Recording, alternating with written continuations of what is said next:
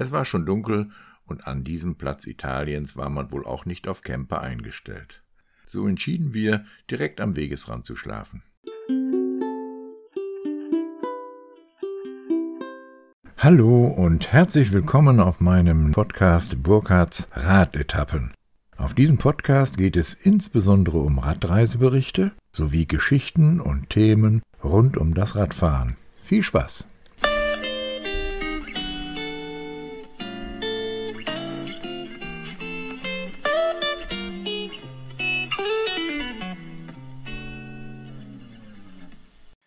Hallo! In der letzten Folge meines Podcasts hatte ich euch unter anderem erzählt, wie mein Kumpel Lorbers und ich vor vielen Jahren mit dem Radfahren auf gemeinsamen Radtouren angefangen haben. Unsere Reise mit dem selbstgebauten Tandem nach Würzburg und die Fortsetzungen nach Paris hatte ich ja schon in der letzten Folge beschrieben. Und so hatte sich damals auch bei uns der Traum entwickelt, mit dem Fahrrad über die Alpen bis nach Rom zu radeln. Zur damaligen Zeit eine total ungewöhnliche Unternehmung. Wir trauten uns kaum, darüber mit anderen zu sprechen, weil wir Angst hatten, ausgelacht zu werden. Könnt ihr euch keine Reise mit einem Auto oder mit dem Zug leisten? hatte man uns gefragt. Na, und so haben wir die Vorbereitungen über unsere doch außergewöhnliche Radtour eher für uns behalten. Aber hört selbst einmal, wie es uns dann im Ergebnis ergangen ist. München, Rom, nur Lorbas und ich. Eigentlich sollte diese Reise in Würzburg starten und eine Fortsetzung der Tour mit dem Tandem darstellen. Aber mit dem Liegewagen der Deutschen Bahn wären wir beide erst spät nachts in Würzburg angekommen.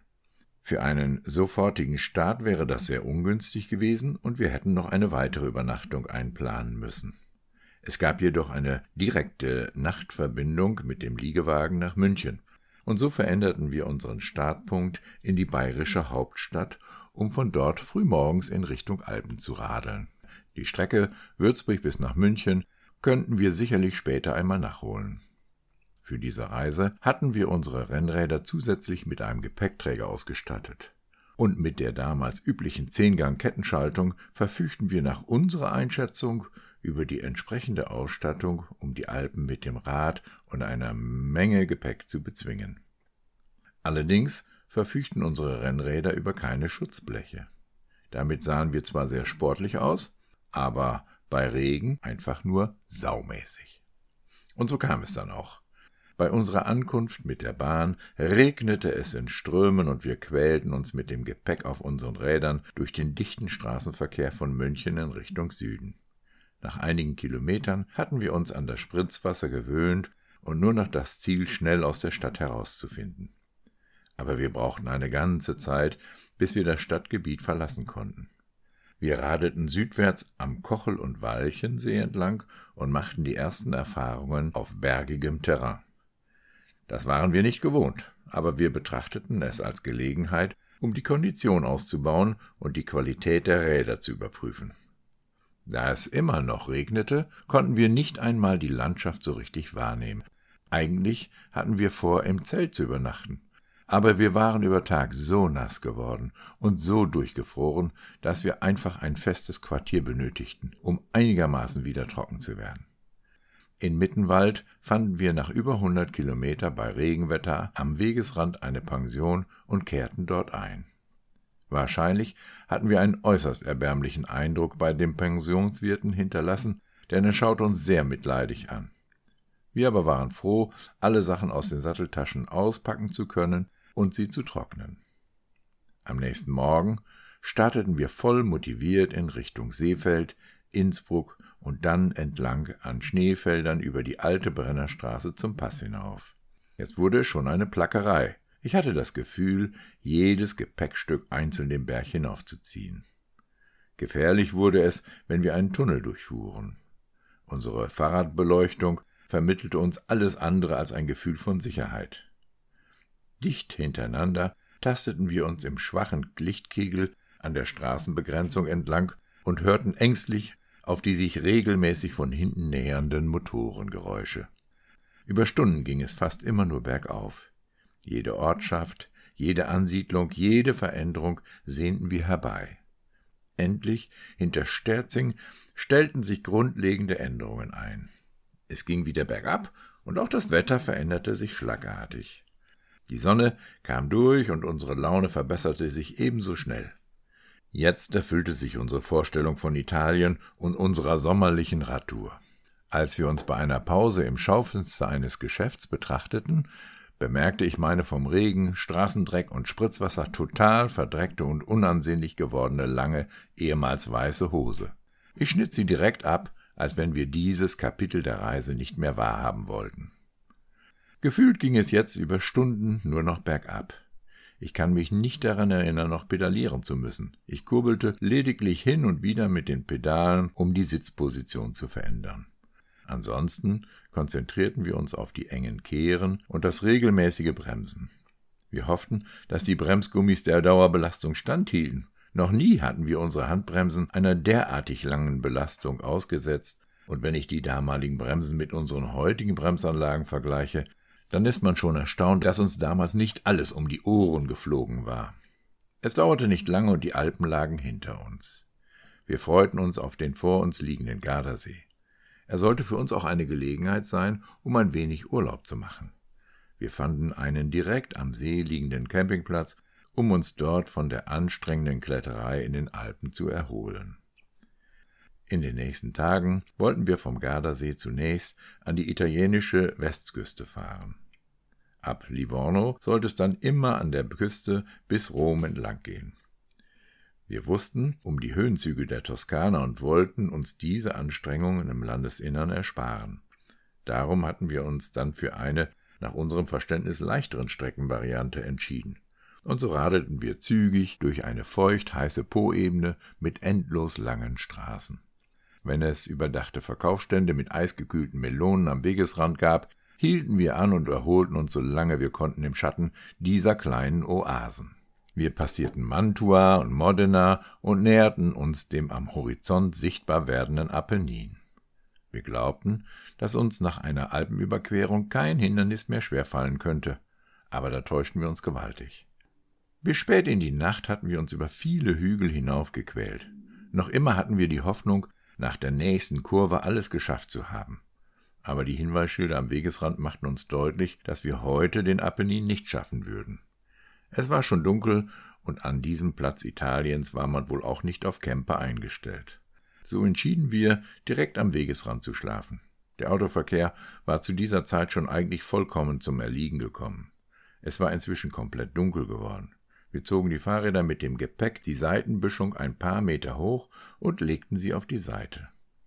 Mehr als unsere Schlafsäcke brauchten wir nicht. Um uns in der Nacht nicht bestehlen zu lassen und um nicht mit dem Schlafsack die Böschung hinabzurutschen, banden wir uns mit einem Stück Tau am Fahrrad fest. Jetzt hatten wir ein Gefühl der Sicherheit für uns und die Fahrräder. An diesem Tag hatten wir über 225 Kilometer geradelt. Es war wohl der langen Strecke zu verdanken. Wir schliefen sofort tief und fest ein, freuten uns auf den morgigen Tag, auf das Meer und einen eventuellen Ruhetag in einer Urlaubsregion.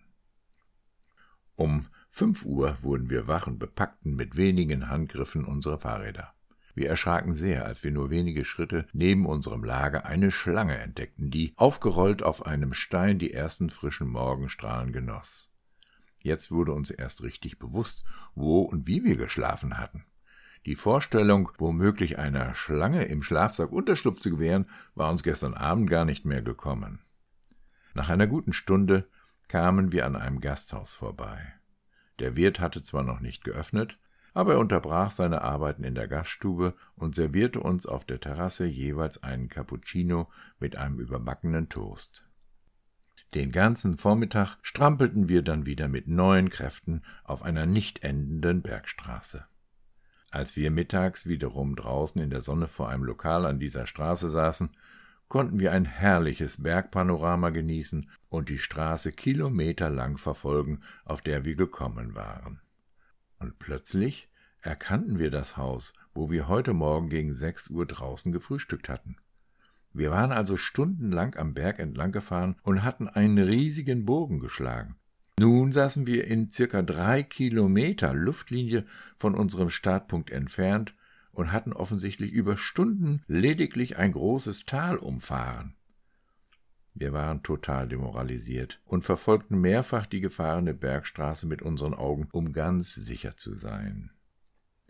Missmutig fuhren wir weiter und kamen dann über den kräftezehrenden Paso della Betone mit 1388 Meter Höhe an Luca vorbei und wurden durch die malerische Wald-, Gebirgs- und Schluchtenlandschaft entschädigt. Endlich erreichten wir Pisa. Nach einer anstrengenden Woche vereinbarten wir auf einem Campingplatz in der Nähe von Pisa einen Tag Erholung einzuschieben. Zeit, um auch dem schiefen Turm zu Pisa einen Besuch abzustatten. Ein beeindruckendes Erlebnis, mit dem Fahrer dieses touristische Monument aufzusuchen. Auch wir wurden von den vielen Bustouristen bestaunt und genossen den Ruhetag auf dem Campingplatz mit einem schattigen Baumbestand. Voller Freude erwarteten wir die nächsten Tage. Die Strecke sollte kontinuierlich am Meer entlang gehen, und wir konnten uns schon gar nicht mehr vorstellen, dass das Radeln noch anstrengend werden könnte. Zuerst kam es wie erwartet, gerade Strecken ohne anstrengende Höhenprofile. Unser Tag bestand nur aus Radfahren, Essen und Ausruhen. Es war ein herrlicher Urlaub, gerade so, wie man sich das vorstellt. Das Wetter war hochsommerlich und wir fuhren mit freiem Oberkörper.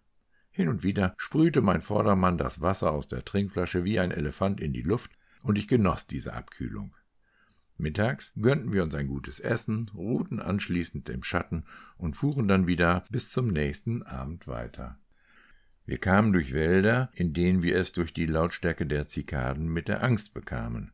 Eine ohrenbetäubende Kulisse, die wir bisher noch gar nicht kannten. Wir kannten wohl das Geräusch von Grillen, aber diese Zikaden übertrafen alles, was wir kannten. Wir arbeiteten uns an den folgenden Tagen immer näher an Rom heran. Irgendwann wurden wir wieder vom Meer ins Landesinnere geführt. Die Straßenverhältnisse veränderten sich, die bisher empfundene Ruhe in der Nähe des Meeres wich den Ausläufern der lauten Großstadt Rom. Ich hatte das Gefühl, dass wir erheblich stanken. Überall spürten wir den Schmutz und den klebrigen Schweiß der letzten Tage und Wochen. Es roch nach ranziger Sonnencreme, ölverschmierten Händen und Klamotten. Das Salzwasser auf der Haut vom Baden im Meer hinterließ auch eher ein klebriges Gefühl als ein Gefühl von Reinlichkeit. Wir träumten von einem Hotel mit Dusche und einer Flasche Sekt in der Badewanne. Großstädte sind kein attraktives Ziel für einen Radfahrer. Zumindest die Peripherie der Städte ist oft gekennzeichnet mit Schnellstraßen, großen Kreuzungsanlagen, Straßenbahnschienen, Staus, hektischem Gehupe. Mit einem Auto die Alpen zu überqueren und dann noch eine so weite Reise nach Rom war in der damaligen Zeit schon eine besondere Herausforderung. Solch eine Reise mit dem Rad glich einer Unternehmung von Verrückten, und das wurde uns jetzt klar. Als wir dann endlich die Ortsgrenze von Rom überfuhren, spürten wir ein übermächtiges Glücksgefühl in uns. Wir lachten, riefen uns Gratulationen zu, waren stolz auf uns selbst und eine totale Euphorie der Unverletzlichkeit überkam uns. Das ungläubige Gesicht des Hotelrezeptionisten vergesse ich nie, als wir uns beim Einchecken nach einer Unterstellmöglichkeit für unsere Fahrräder erkundigten. Letztendlich wurde das Problem gelöst, indem unsere Räder im Innenhof des Hotels abgestellt wurden. Nun standen sie da wie die schmutzigen Pferde von Cowboys, die durch die Wüste geritten waren. Nach einem ausgiebigen Bad in der Hotelbadewanne trennten wir uns endgültig von den Klamotten und Sportschuhen, die wir unterwegs getragen hatten, und damit von dem unangenehmen Geruch von Kettenfett, Schweiß, Schmutz und Staub. Eine gute Woche blieben wir in Rom und ließen uns durch die Innenstadt treiben. Wir genossen das Gefühl von Freiheit und Abenteuer, das wir bestanden hatten. Die Rückfahrt war mit dem Zug geplant. Wir hatten schon in Deutschland die Tickets gekauft, trotzdem fanden wir uns schon sehr früh am Bahnhof ein, um bloß nicht die Abfahrt zu verpassen. Die Rückfahrt sollte überwiegend nachts erfolgen, um durchgehende Züge zu nutzen und mit unseren Fahrrädern nicht so häufig umsteigen zu müssen. Da wir schon früh aus dem Hotel auschecken mussten, freuten wir uns, dass es im Bahnhof Termini eine 24-Stunden-Gepäckaufbewahrung gab. Wir konnten also noch unbeschwert ein italienisches Restaurant aufsuchen und bei einem üppigen Essen Abschied von dieser herrlichen Stadt nehmen. Viel zu früh trafen wir auf dem Bahnhof wieder ein. Wir hielten uns in der Nähe der Gepäckaufbewahrung auf und plötzlich realisierten wir, dass die Mitarbeiter der Gepäckstation offensichtlich Anstalten machten, vorzeitig zu schließen. Ob es jetzt an unseren lückenhaften Italienischkenntnissen oder der unzuverlässigen Arbeitsweise des Personals lag, blieb ein Rätsel. Wir schafften es jedoch, unser Gepäck noch gerade rechtzeitig vor Schließung der Gepäckaufbewahrung ausbehändigt zu bekommen. Nicht auszudenken, wenn wir nicht zufällig zu früh vor Ort gewesen wären. Wir hätten entweder die Rückreise ohne unser Gepäck und unsere Fahrräder antreten müssen oder einen Tag später erneut einen Rückreisezug buchen müssen.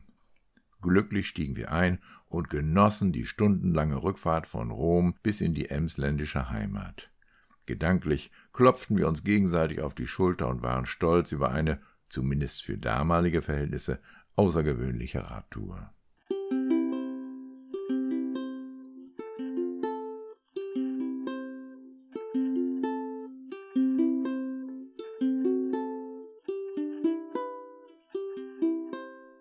Heute sind wir natürlich stolz, solche Radtouren schon damals unternommen zu haben. Und wir sind eben auch dabei geblieben. Das Radfahren ist weiterhin unser Hobby geblieben und wir haben regelmäßig immer wieder einmal gemeinsame Radtouren auf den unterschiedlichsten Rädern gemacht. Interessant war so zum Beispiel auch eine Reise mit einem Liegerad-Tandem in Holland. Aber die Geschichte will ich euch vielleicht in einer späteren Podcast-Folge einmal erzählen. Ich wünsche euch erst einmal eine gute Zeit. Bis zum nächsten Mal. Tschüss aus der Grafschaft Bentheim.